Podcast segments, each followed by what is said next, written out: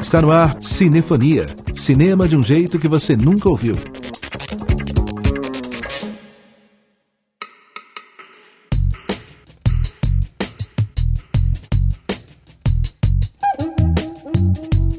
Cinefonia está no ar, trazendo as novidades da sétima arte pelas ondas da rádio Inconfidência.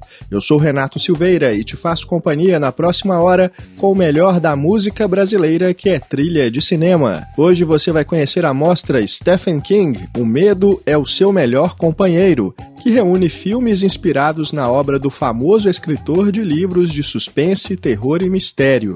Você vai conferir também a resenha do filme A Sombra do Pai, dirigido por uma fã brasileira de Stephen King, a cineasta Gabriela Amaral Almeida. E tem ainda notícias, dicas de filmes para ver em casa e muito mais. Pegue a sua pipoca e vem com a gente! Começamos ao som de Jorge Benjor com uma música que está na trilha do filme Macunaíma, toda colorida.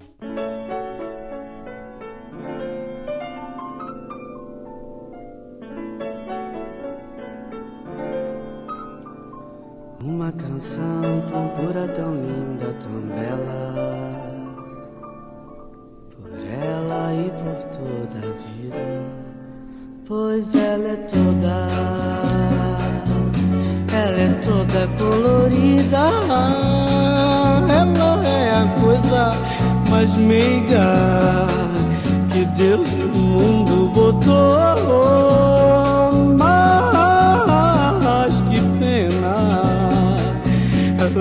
Ser o meu amor. Pois só eu sei e ela não sabe que ela é minha namoradinha eterna. Mas eu tenho fé quando Deus ouvir minha canção.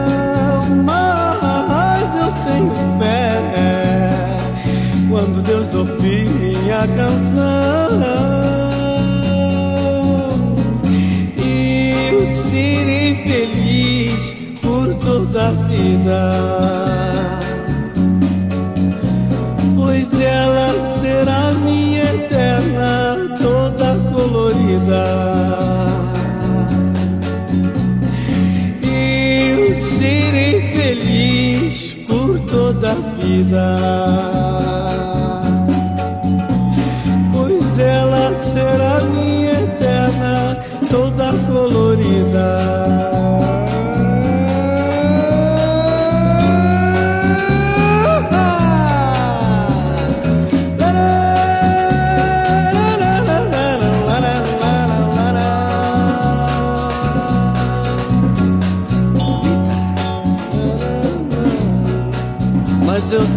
Fé quando Deus ouvir minha canção.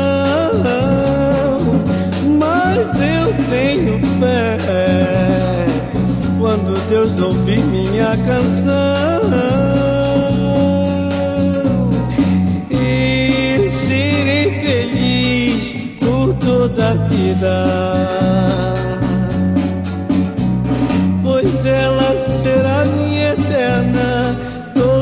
Colorida, bonita, bonita. Eu serei feliz por toda a vida. Pois ela será minha eterna, toda colorida, bonita, bonita. Eu serei feliz por toda a vida. Toda Colorida, música de Jorge Benjor, gravada em 1967 e que está na trilha sonora de um dos grandes filmes brasileiros de todos os tempos, Macunaíma, de Joaquim Pedro de Andrade. Releitura do livro de Mário de Andrade, o filme de 1969 tem Grande Otelo, Paulo José, Milton Gonçalves, Rodolfo Arena, Joana Fon, Dina Sfat e Jardel Filho no elenco. Você pode assistir a esse marco do cinema nacional na programação do Canal Brasil. Agora é hora de notícia no Cinefonia com Regina Pala, que traz informações sobre o escândalo no Globo de Ouro. Giro cinematográfico.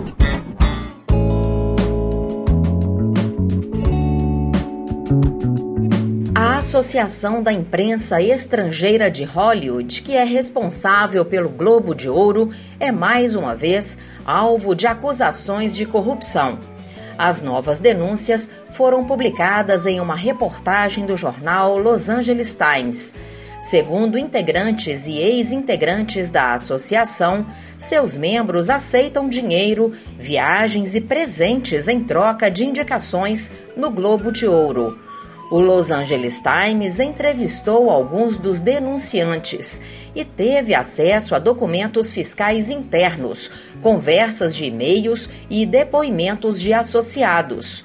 Registros financeiros mostram que apenas no fim do ano passado a organização pagou um total de cerca de 100 mil dólares a seus membros, que em troca assistiam a filmes, faziam viagens e participavam de outras atividades. Essa prática é antiética e fere os princípios do bom jornalismo. Ainda segundo o Los Angeles Times, um documento de 2017 revela que a indicação de um filme à principal categoria do Globo de Ouro e a sua vitória poderiam levar ao pagamento por parte do estúdio responsável de bônus de 20 mil e 30 mil dólares a membros da associação. Em resposta ao jornal, a entidade negou todas as acusações de corrupção e afirmou que não há nenhuma prova.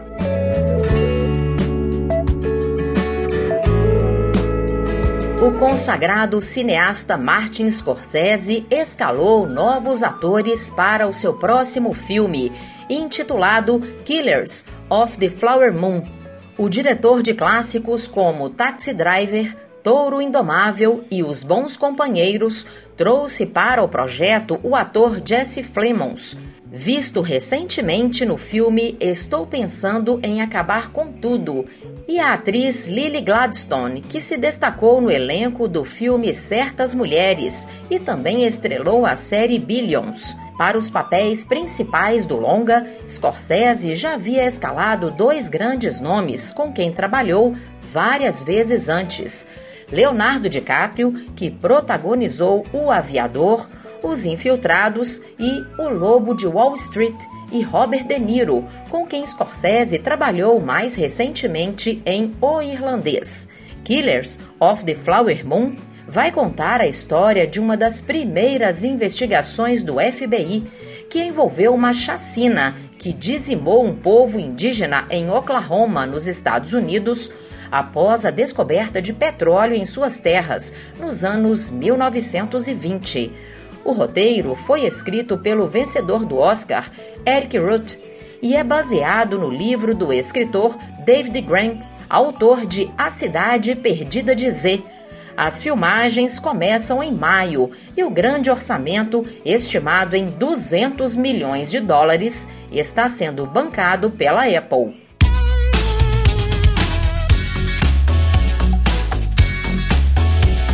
Responsável por filmes de sucesso como Em Ritmo de Fuga e Todo Mundo Quase Morto, o cineasta britânico Edgar Wright vai dirigir uma nova adaptação do livro de Stephen King, The Running Man, lançado no Brasil como O Concorrente.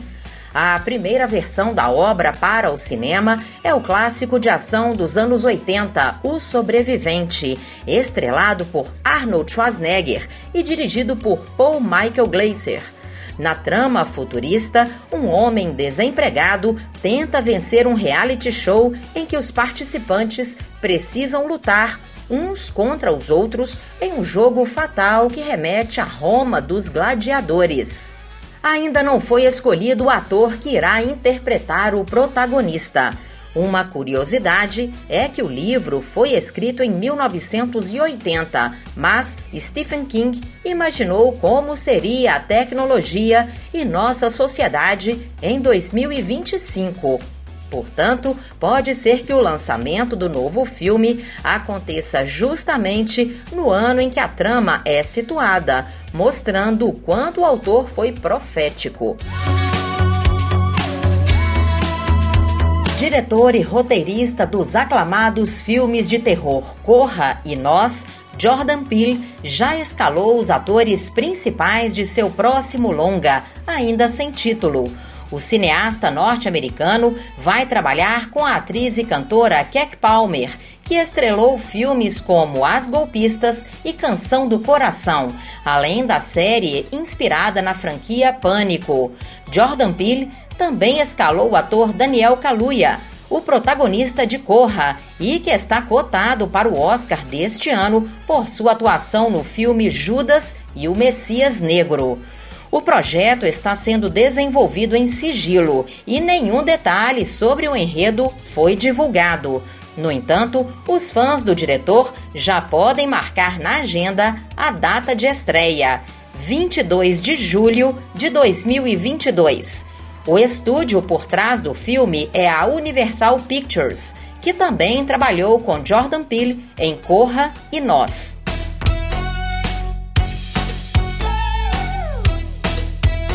O tão sonhado encontro entre Tim Burton e a família Adams finalmente irá acontecer. O cineasta, famoso pelos filmes sombrios, assinou contrato com a Netflix para dirigir uma série live action que terá Vandinha Adams como protagonista. De acordo com a plataforma de streaming, a série terá oito episódios e terá como tema o período em que Vandinha frequenta a universidade, onde ela tenta dominar seus poderes psíquicos e descobrir o que está por trás de um mistério sobrenatural que afetou seus pais no passado. Ainda não há uma atriz escalada para o papel principal, nem previsão de estreia no momento. A personagem, criada por Charles Adams, já foi retratada várias vezes na televisão e no cinema desde os anos 1960. A interpretação mais famosa de Vandinha é a da atriz Christina Ricci nos dois filmes da família Adams lançados nos anos 90.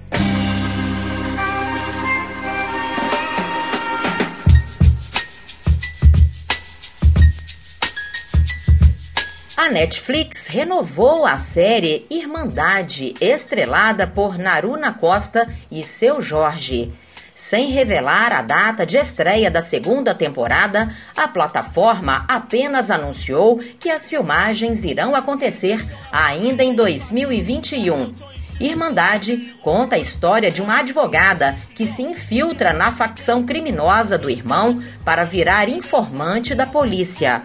Ao longo dos episódios, ela começa a questionar as próprias noções de justiça.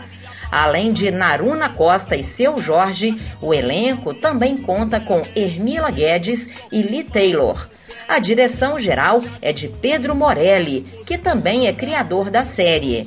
A primeira temporada foi lançada em outubro de 2019. Revolucionário, insano, ou marginal, antigo e moderno, imortal, fronteira do céu com inferno, astral, imprevisível. Obrigado, Regina. Fique agora com Sandra de Sá, Olhos Coloridos, música que está na trilha da comédia Um Namorado para Minha Mulher.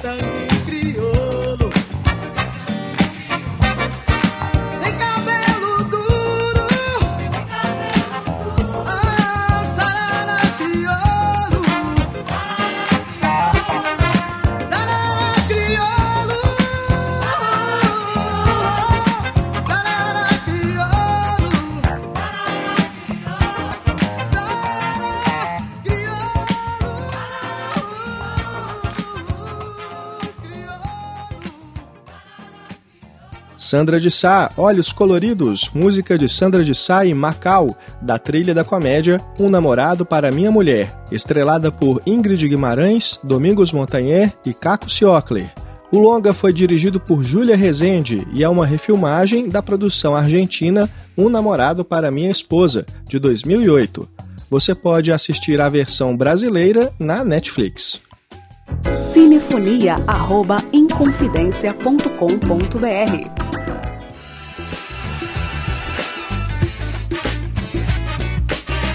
O Centro Cultural Banco do Brasil, em Belo Horizonte, recebe uma mostra que celebra a obra do escritor Stephen King através de filmes e minisséries inspiradas em seus livros de suspense, terror e mistério.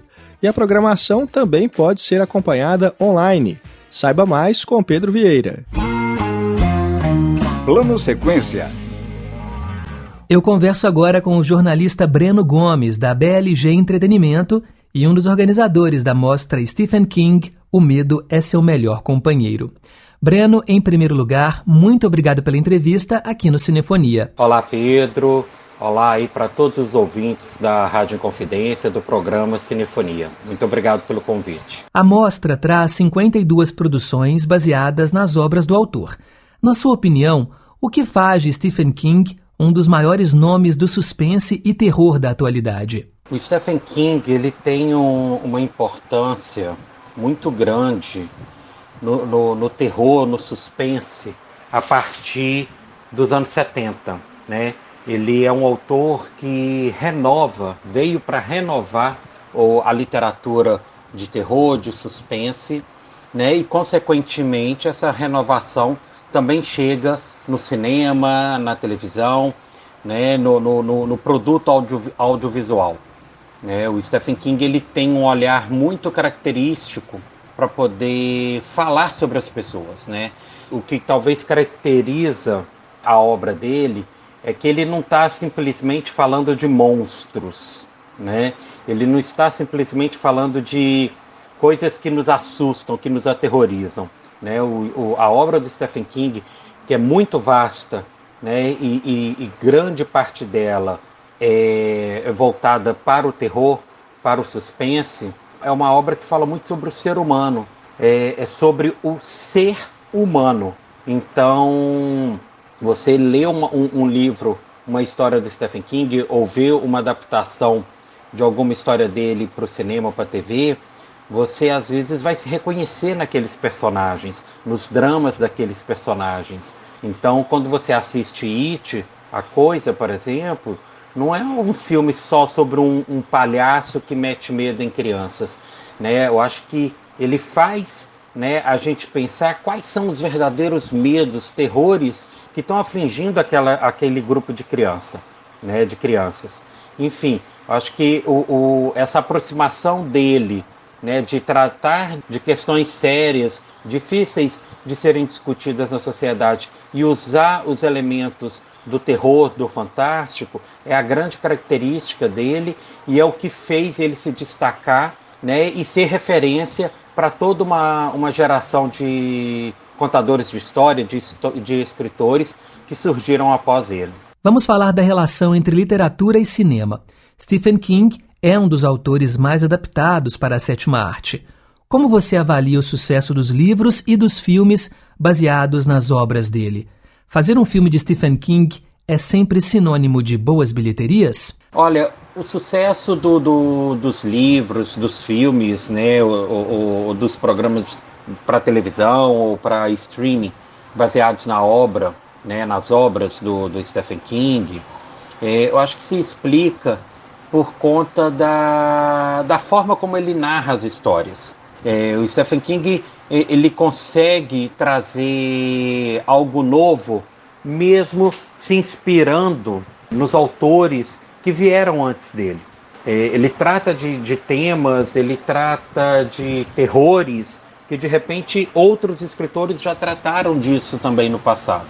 Só que ele coloca de uma forma que aproxima mais o leitor daquelas histórias, porque o leitor consegue se reconhecer muitas vezes naqueles dramas ali que, que, que não são mero, meros dramas de terror. E esse sangue novo, essa vontade de, de, de fazer algo, tentar fazer algo original, faz com que a, a, é, a produção né, para cinema, para televisão, para streaming, dê atenção para o que o Stephen King faça. Foi assim desde o começo, né? Ele lança Carrie a Estranha no começo dos anos 70, né, por volta de 72, 74, se não me engano, e pouco tempo depois, em 1976, você já tem um filme dirigido pelo Brian De Palma, que é um marco, né, uma referência até hoje como uma das melhores adaptações da obra do King para o cinema. E foi a primeira nem sempre o fato de ter o, o nome, né, a chancela Stephen King, é garantia de sucesso, porque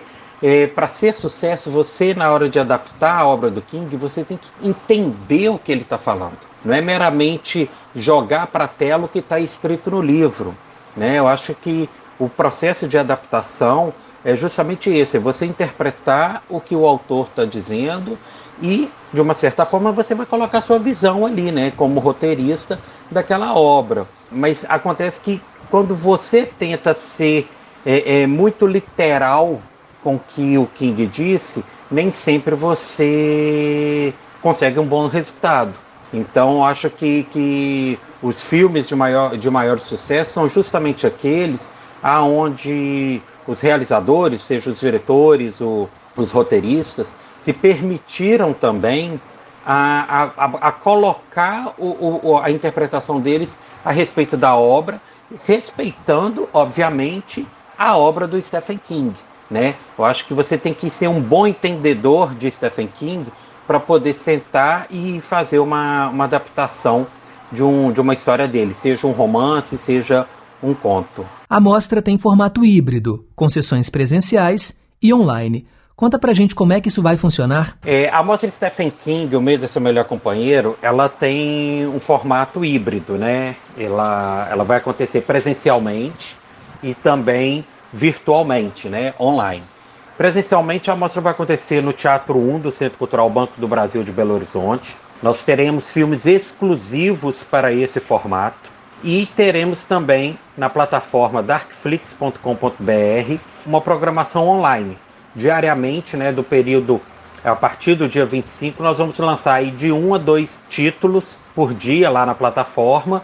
E a plataforma também terá filmes exclusivos que você só vai assistir na plataforma. E teremos alguns títulos que vão vão ser exibidos presencialmente e logo depois, no dia seguinte, ou até, até mesmo no mesmo dia, vão ser liberados na Darkflix. É, eu acho que é, esse é um formato que tem se mostrado bem interessante e, e também algo que talvez fique, né? Eu acho que para nós produtores, assim como para espaços como o Centro Cultural Banco do Brasil, eu acho que essa é uma forma não só de atender o público local, né? No caso, o público de Belo Horizonte que poderá ir ao CCBB conferir a mostra presencialmente, mas também atender o público do resto do país que vai poder conferir participar da mostra online, né, conferindo alguns títulos da nossa programação na plataforma Darkflix. Né? Eu acho que quem for ao CCBB pode ir sem medo, entendeu? O CCBB está super rigoroso no quesito de, de, de, controle, de público, de respeitar os, o, o protocolo né, de segurança contra o, o Covid, né? Então, assim, a, a ocupação do Teatro 1, ela não está sendo toda, a gente está, se eu não me engano, com 50% ou um terço de ocupação do espaço, então é super seguro e a gente espera que as pessoas possam, mesmo nesse momento tão difícil que a gente está passando, ir ao CCBB conferir esse projeto. Quem não puder ou, ou quem ainda não se sentir à vontade, fique em casa, é, é, e acesse a Darkflix a partir do dia 25. Né? É só se cadastrar, é, é gratuito o acesso é, para os filmes da mostra né? E, e, conferir o que eu e Rita Ribeiro, que é minha parceira de curadoria, selecionamos aí para o público de Belo Horizonte e para o público do resto do país que vai poder conferir a, a mostra virtualmente. Além da programação audiovisual, o público vai contar com palestras, debates e masterclass. Fale um pouco mais sobre essa programação e como participar. A programação da mostra de Stephen King, O Medo é Seu Melhor Companheiro, vai contar também com algumas atividades paralelas. E essas atividades também serão é, presencial e de forma online. É, presencialmente, nós vamos realizar no CCBB um debate com o tema Stephen King e o cinema, que vai acontecer logo no primeiro dia da mostra, é, após a exibição do filme Carrie Estranha. Eu e a Rita Ribeiro vamos conversar com Marcelo Seabra, que é crítico de cinema, e com o jornalista Fernando Tibúrcio, um pouco sobre a relação do Stephen King com o cinema, seja através das adaptações de, de, de seus livros, ou a relação dele mesmo como produtor, como realizador, como roteirista. A Rita vai ministrar no dia 13 de março, às 10h30 da manhã, uma masterclass com o tema O Horror que Nos Rodeia, da literatura para o cinema. Para poder participar é fácil, é só acessar o, o site eventim.com.br e retirar seu ingresso a partir do dia 10 de março. É, as vagas são limitadas, lembrando que o CCBB está respeitando todos os protocolos de combate à Covid-19. Já no formato online, as atividades que serão organizadas são um debate no dia 13 de março, às 19 horas, com transmissão ao vivo no canal da BLG Entretenimento no YouTube com o tema A Literatura de Terror no Cinema.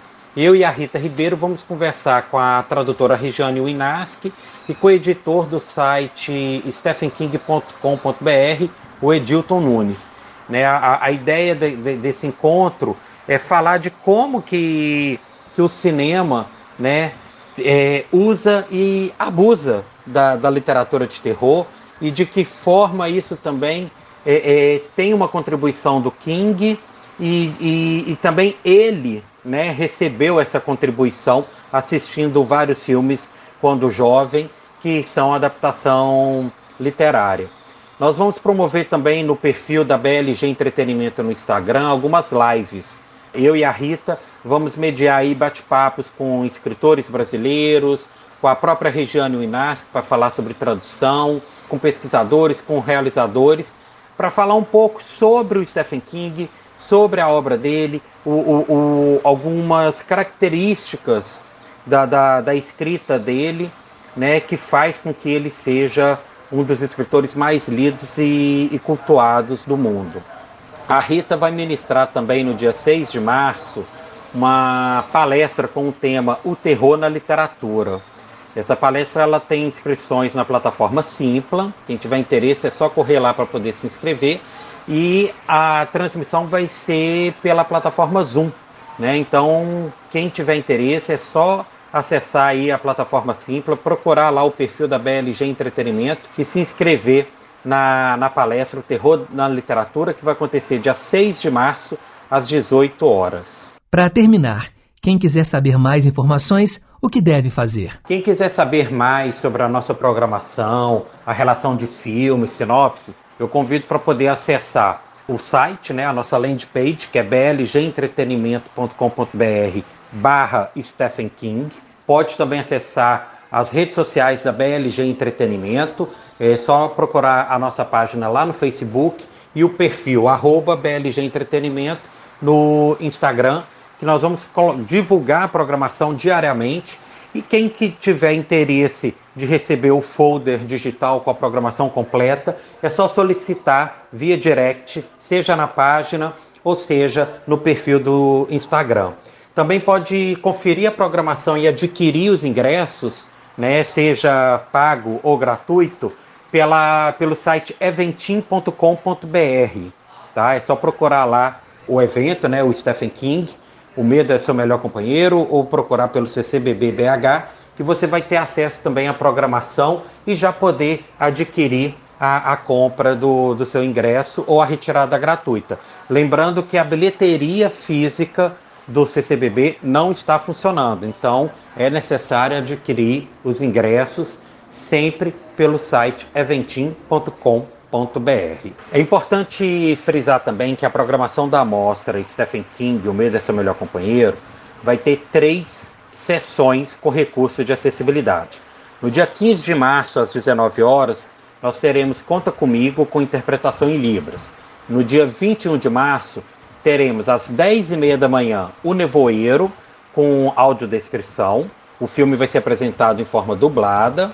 E no dia 21 de março, às 15 horas, teremos o Cemitério Maldito com legenda descritiva. Essas três sessões com recurso de acessibilidade vão ser gratuitas. É só retirar o ingresso é, na plataforma eventim.com.br, né, no site eventim.com.br e conferir esses filmes. Então a gente convida aí as pessoas que necessitam desses recursos para assistir ao filme, para pelo menos ir à mostra para conferir esses três títulos que só vão ser exibidos presencialmente. Conversamos com o jornalista Breno Gomes, da BLG Entretenimento, um dos organizadores da mostra Stephen King, O Medo é Seu Melhor Companheiro. Muito obrigado pela entrevista. Obrigado, Pedro, pela oportunidade. Esperamos todos presencialmente no Centro Cultural Banco do Brasil de Belo Horizonte, a partir do dia 25 de fevereiro. Ficaremos com a mostra Stephen King, O Medo é Seu Melhor Companheiro, até o dia 22 de março, no Teatro 1. Então acessem eventim.com.br para adquirir o seu ingresso. Né? Teremos ingressos pagos e teremos algumas sessões e atividades gratuitas também presencialmente. Quem não puder ir ao CCBB ou esteja fora de Belo Horizonte, eu convido a acessar darkflix.com.br barra Stephen King para poder conferir a nossa programação online, que vai estar disponível a partir do dia 25. É, vamos liberar de um a dois filmes por dia. Então, dá para todo mundo participar, todo mundo conferir. A mostra Stephen King, O Medo é Seu Melhor Companheiro, é uma produção da BLG Entretenimento uma realização do Centro Cultural Banco do Brasil com patrocínio do Banco do Brasil. Então, quem quiser participar, quem quiser ir presencialmente ou online, esse é o momento. A partir do dia 25 de fevereiro, esperamos todos vocês. Obrigado, Pedro. Obrigado, Breno. E parabéns pela mostra. Cinefonia. Cinefonia. Acesse inconfidencia.com.br. Você está ouvindo a Rádio Inconfidência. Eu sou Renato Silveira e este é o Cinefonia com o melhor da música brasileira, que é trilha de cinema. A gente escuta agora Zé Cabaleiro, Bicho de Sete Cabeças.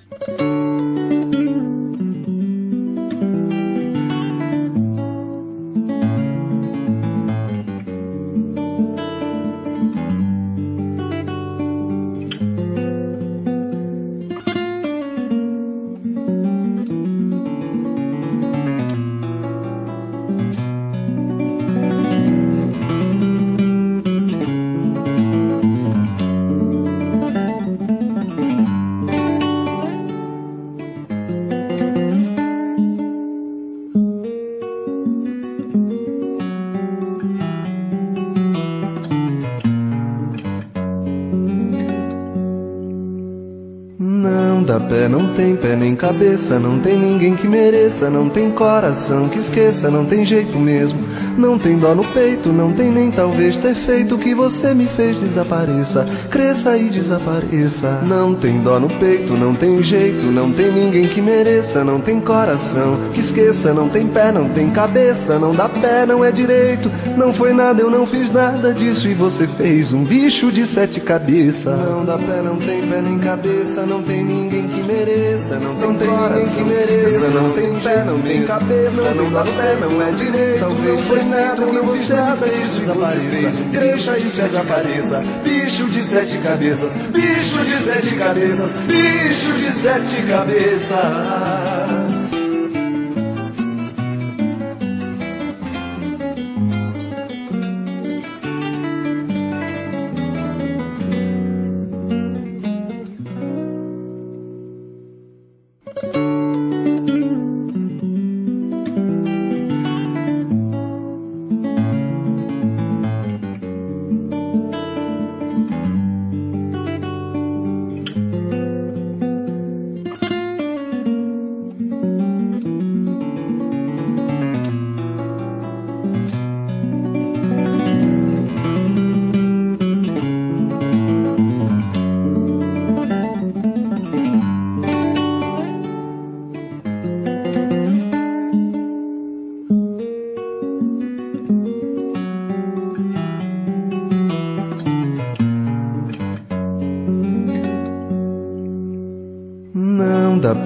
Tem pé nem cabeça, não tem ninguém que mereça, não tem coração que esqueça, não tem jeito mesmo.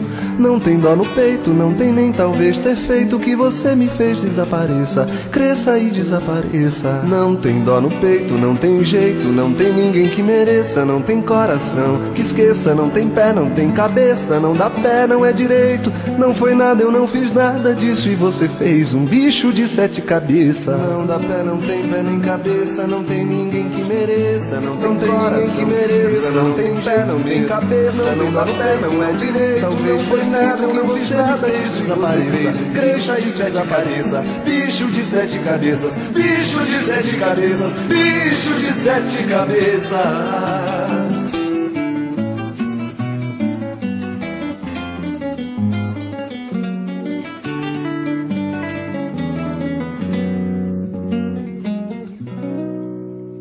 Zé Cabaleiro, Bicho de Sete Cabeças, música de Geraldo Azevedo, Zé Ramalho e Renato Rocha, na versão gravada para a trilha do filme Bicho de Sete Cabeças, dirigido por Laís Bodansky e estrelado por Rodrigo Santoro. O longa está completando 20 anos de lançamento e pode ser visto nas plataformas Now, Vivo, Apple e Belas Artes à la carte. Cinefonia, o cinema do jeito que você nunca ouviu. Hora de sabermos quais são as novidades nas plataformas digitais com Pedro Vieira.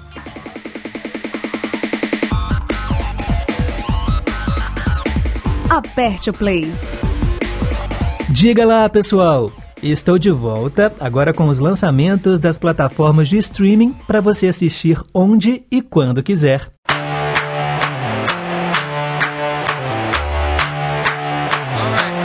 Eu começo falando de Tribes of Europa. uma ficção científica que se passa num futuro apocalíptico em que o mundo foi completamente devastado pela tecnologia. Com boas doses de drama, ação e aventura, os episódios contam uma história de sobrevivência.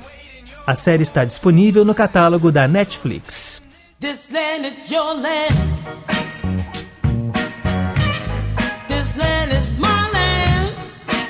Estados Unidos, A Luta pela Liberdade é um seriado documental que chama a atenção por retratar a luta por igualdade de direitos nos Estados Unidos. Encabeçada por Will Smith e com nomes de peso como Samuel L. Jackson, Mahershala Ali, Sterling K. Brown e muitos outros, os episódios mostram a batalha incansável e mortal por uma sociedade igualitária em meio ao conservadorismo odioso.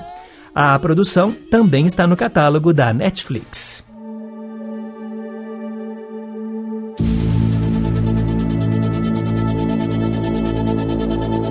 Em matéria de filmes, a principal novidade da plataforma é o suspense Eu Me Importo.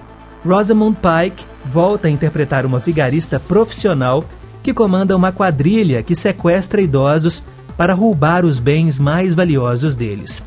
Disfarçada de cuidadora profissional, ela se infiltra na vida dos pacientes e leva os bens a leilão sem que elas saibam. O problema é que a pilantragem vai por água abaixo quando ela vai cuidar de uma mulher que tem amigos muito perigosos. Eu me importo está na Netflix. Que os quede bien claro que si estáis aquí dentro es porque nadie os quiere ir fuera. Lo cierto es que la sociedad y también vuestras familias Mudando de plataforma, eu te conto agora de um lançamento da Amazon Prime Video. Derivada da série El Internato, que fez bastante sucesso na Espanha entre 2007 e 2010, a atração O Internato Las Cumbres mistura drama colegial com um mistério sobrenatural em um colégio interno, em que os jovens vivem sob uma rígida disciplina religiosa. O local fica perto de uma floresta, conhecida por abrigar antigas lendas, que, claro, podem não ser apenas assim contos imaginários. Para descobrir o que acontece por ali, você terá que ver os oito episódios da temporada de estreia. O Internato Las Cumbres está na Amazon Prime Video.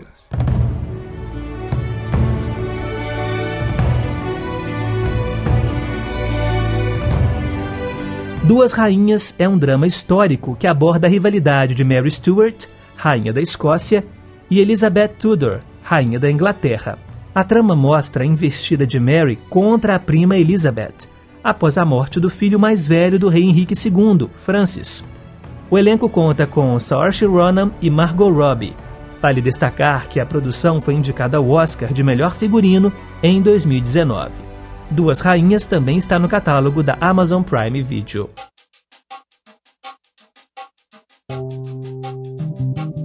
Na Globoplay, o lançamento principal é Filhas de Eva. Renata Sorrá, Giovanna Antonelli e Vanessa Giacomo representam três gerações de mulheres que buscam a liberdade de prisões que elas mesmo criaram, a partir de padrões e comportamentos da sociedade.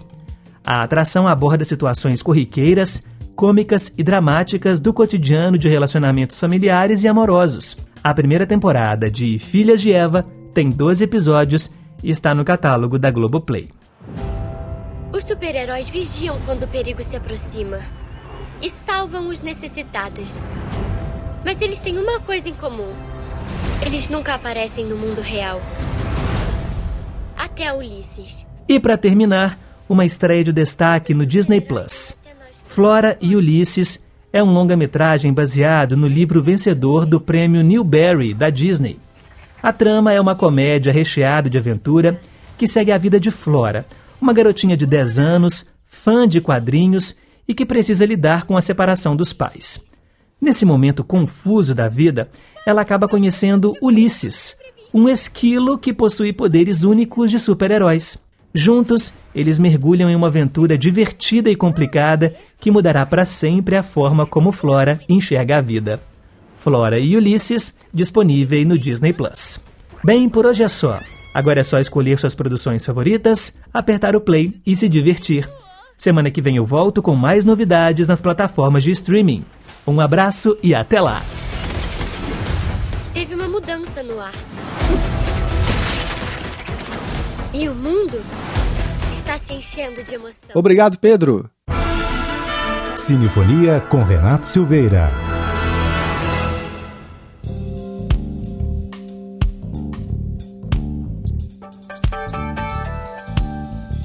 O Mi Cine Santa Teresa está reaberto para o público de Belo Horizonte. O espaço volta a funcionar após meses fechado por conta da pandemia, agora atendendo a todos os protocolos de prevenção à Covid-19.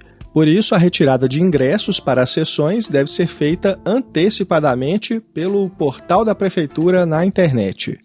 Até o final de março, a programação do Cine Santa Teresa contará com duas mostras uma voltada para toda a família, inclusive com filmes de animação, e a outra com uma seleção de produções que abordam a questão racial, incluindo aí longas como Infiltrado na Clã e Pantera Negra. No espaço também pode ser visitada a exposição Cinema Cubano em Cartaz, que narra parte do processo histórico da produção cinematográfica cubana na segunda metade do século XX.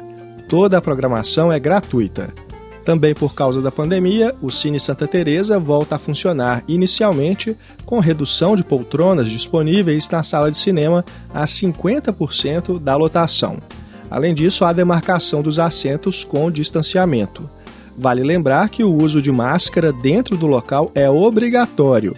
O funcionamento será de quarta-feira a domingo, com sessões às quatro da tarde e às sete e meia da noite. O cinema fica na rua Estrela do Sul, número 89, ao lado da Praça Duque de Caxias, no tradicional bairro Santa Teresa, na região leste de BH. Cinefonia. Hoje no Cinefonia já falamos sobre a mostra de filmes do Stephen King, em cartaz no CCBB. Você sabia que uma cineasta brasileira é fã do escritor e tem se destacado no cinema de horror nacional? Saiba mais agora sobre Gabriela Amaral Almeida e seu filme A Sombra do Pai. Resenha.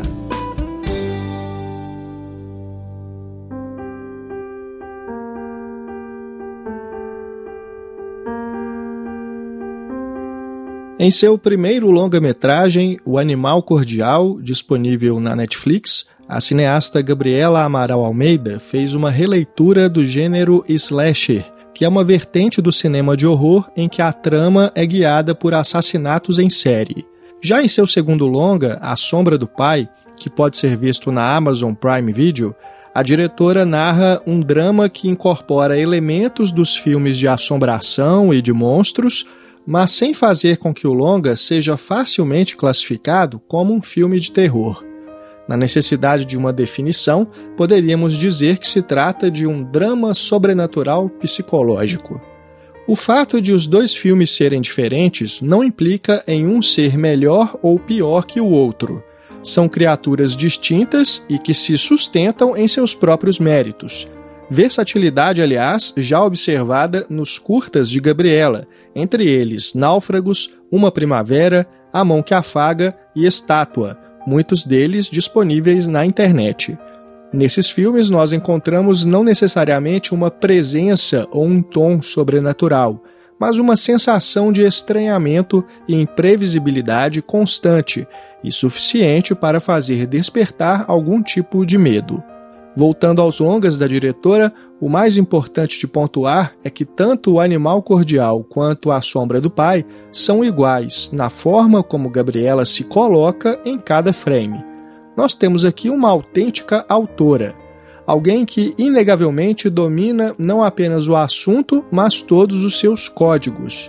Daí, quando ela se lança a fazer um filme sobre uma criança que perdeu a mãe precocemente, sendo forçada a se virar sozinha para cuidar da casa e do pai, nós nos vemos diante de um filme de camadas que se entremeiam. Uma cena pode lembrar mais claramente um terror de fantasmas, enquanto outra pode remeter a um filme de zumbis mas a liga desses elementos ao drama da garota Dalva é orgânica de tal modo que você nunca se sente inteiramente em um filme de horror. E o orgânico aqui é fundamental, pois está na essência da protagonista, que começa o filme em um primeiro plano já emblemático, em que ela retira a terra que cobre o rosto de uma boneca sepultada no quintal de sua casa. Temos o lúdico e o lúgubre reunidos em uma mesma imagem, que desvela uma dúvida. Dalva brincava de enterrar um bebê? Ou era justamente o contrário? Ela queria, na verdade, desenterrar a boneca e trazê-la de volta à vida, possivelmente num reflexo do que gostaria que acontecesse com a sua mãe. É a tia de Dalva quem nos dá a primeira informação de que a sobrinha possui um certo dom mediúnico. O filme, porém, não entra em questões específicas do espiritismo ou de qualquer religião. O que Gabriela faz é construir o longa a partir de referências da cultura brasileira, como as simpatias com santos para amarrar um relacionamento amoroso.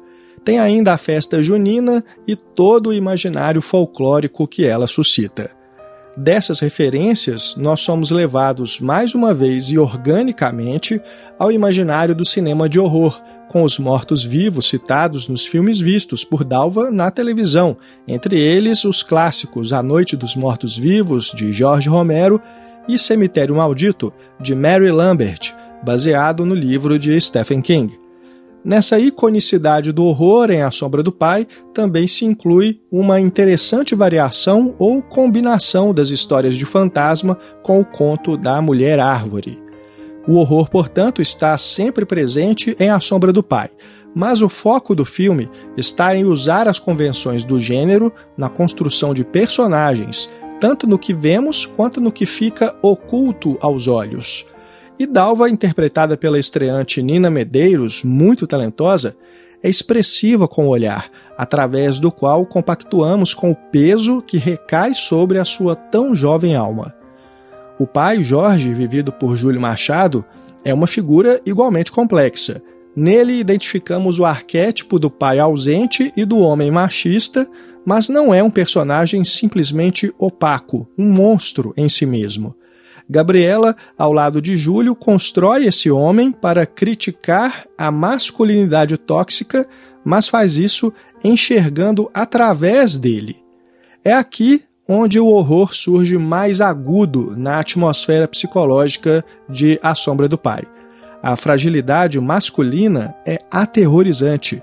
O pai se amedronta diante da dor que não consegue esconder, mas também teme um certo consentimento de que ele foi criado sob a falsa máxima de que homem não chora. E um homem admitir que sente tristeza, dor e medo no contexto de uma sociedade patriarcal é uma transgressão passível de punição, tal qual o sexo nas regras clássicas de um slasher. Quem é então a sombra do pai? Ou seriam sombras? Ou deveríamos ler o título juntando o artigo ao substantivo como uma única palavra, a sombra? É tudo isso a obrigação de cuidar sozinho de Dalva, a falta da esposa falecida que cuidava de tudo, a irmã que ele sente que o abandonou para viver a própria vida, tudo é sombra e tudo assombra esse pai que se deixa transformar em um monstro e crê ser vítima das circunstâncias.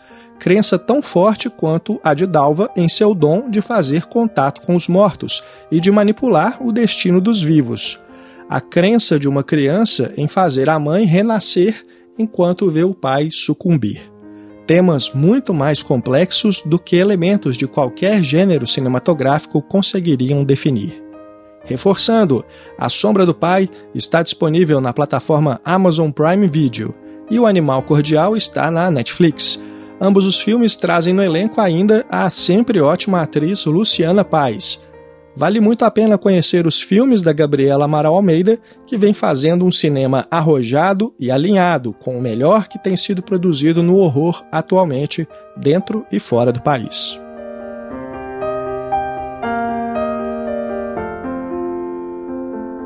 Da trilha sonora de Carcereiros o Filme, a gente termina o programa de hoje ao som de Chico Science e Nação Zumbi.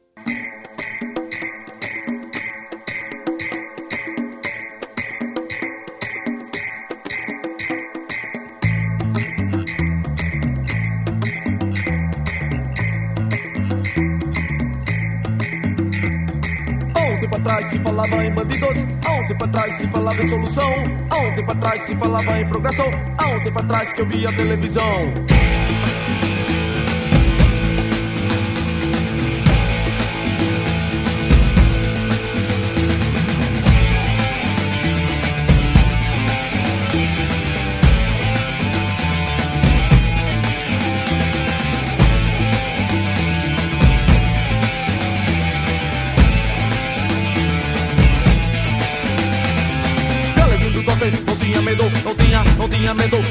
Cabeluda. Do olho verde, fazia sexo, fazia, fazia sexo. Com seu alicate, galinho do coque Não tinha medo, não tinha, não tinha medo. Da perna cabeluda. Do olho verde, fazia sexo, fazia, fazia sexo. Com seu alicate, sobe morro, ladeira, correga, beco, favela. A polícia atrás deles e eles no rabo dela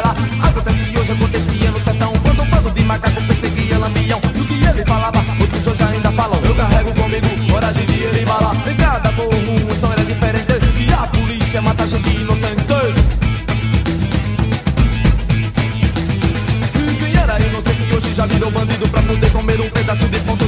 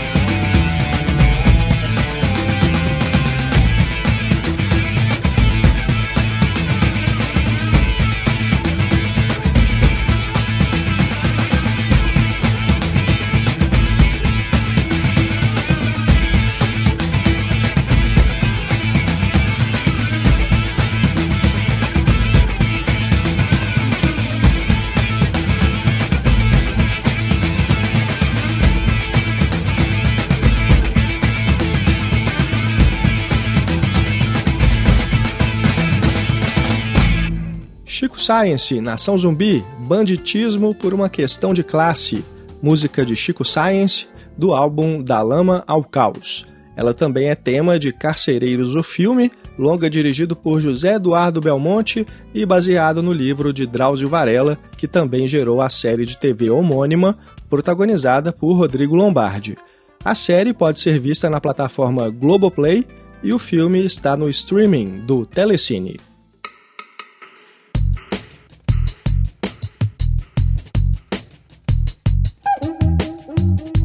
Os créditos sobem, as luzes se acendem e o Cinefonia vai ficando por aqui. Esta edição teve redação e apresentação de Renato Silveira, produção de Pedro Vieira e trabalhos técnicos de Celso Júnior. O Cinefonia também pode ser encontrado em nosso site e nos aplicativos de podcasts. Siga a gente nas redes sociais. Estamos no Twitter e no Facebook. Muito obrigado pela sua audiência. Um grande abraço e até a próxima. Termina aqui Cinefonia. Cinema de um jeito que você nunca ouviu.